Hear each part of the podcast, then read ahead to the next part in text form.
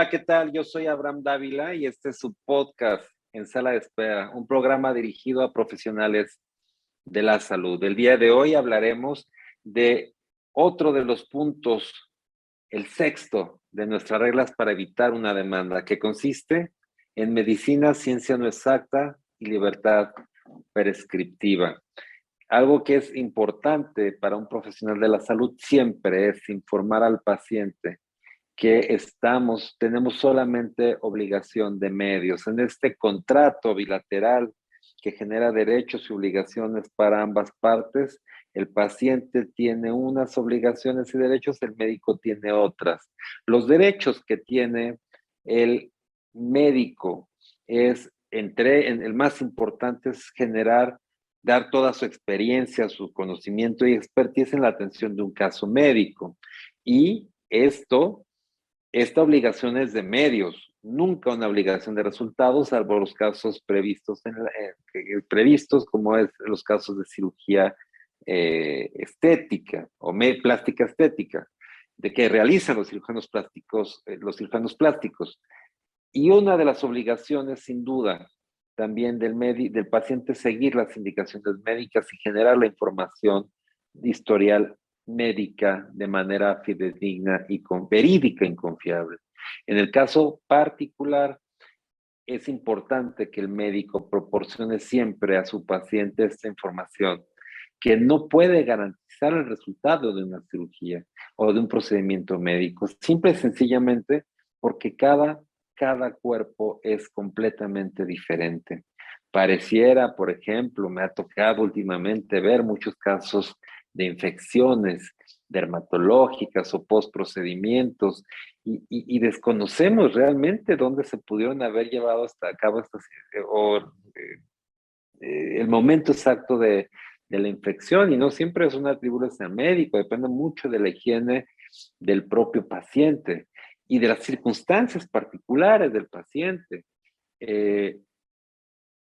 nunca voy a encontrar un cuerpo igual a otro. Lo vimos todos en la pandemia, como el mismo médico, la misma vacuna generaba diferentes reacciones en cada persona. Y eso no significa que ningún procedimiento, que todos los procedimientos, digo, sería llegar al absurdo que todos los procedimientos médicos o quirúrgicos fueran 100% seguros.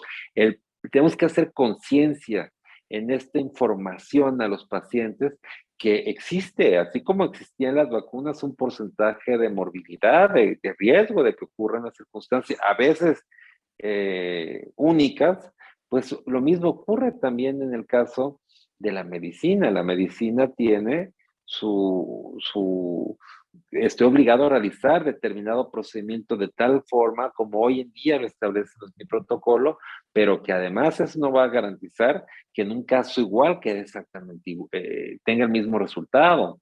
Incluso me ha tocado una experiencia donde dos pacientes, eh, hermanos, eh, sometidos del mismo procedimiento por el mismo médico, uno tras otro, grabado endoscópicamente, un procedimiento fue exitoso y el otro no. Y no porque se hubiera realizado una técnica diferente a la otra, el mismo procedimiento, pero con resultados distintos, porque cada cuerpo es diferente y cada persona tiene un historial completamente diferente, incluso en, hermanos.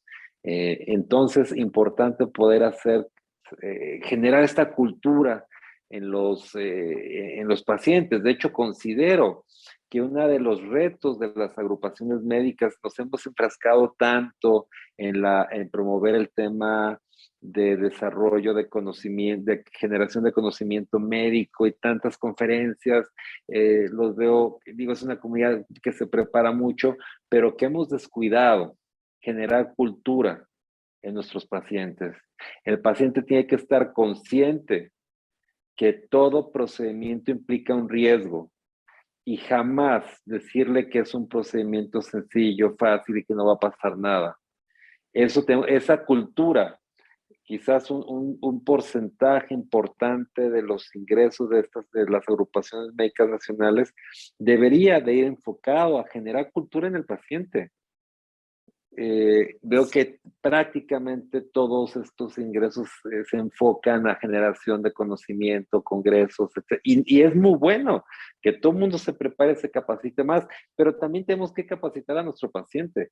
Nuestro paciente es, e, él debe de tener conciencia de los riesgos de los procedimientos médicos y si toda la comunidad médica, o al menos por, por, por especialidad, generáramos así en redes sociales, eh, este tipo de cultura, eh, de conocimiento, eh, los pacientes serían, tendrían mayor conciencia, tendrían mayor conciencia de los riesgos a los que se someten una cirugía o a un procedimiento médico cualquiera, desde la toma de una aspirina, de cualquier medicamento, y eso llevaría a que el paciente dignifique más la atención médica, que, que, vea que, el médico realmente es un coach, un colaborador, un, seguidor de su salud, pero nunca el resolutor de todos sus males, de, todas sus enfermedades. Entonces será el coach, el guía, el que tenga conocimiento de cómo recomendar una atención médica, pero nunca estará en sus manos ni la vida ni la completa salud de un paciente. Eso depende de muchos factores. El médico hace una gran parte, quizás una, sin duda la más importante, pero nunca podemos caer en, en, en el, en el, sí, en, lo mágico de que ningún procedimiento tiene, tiene riesgos. Están documentados todos, todos a nivel mundial que todos los procedimientos menores o mayores tienen un riesgo y el paciente tiene que ser consciente de eso y que él puede ser ese porcentaje.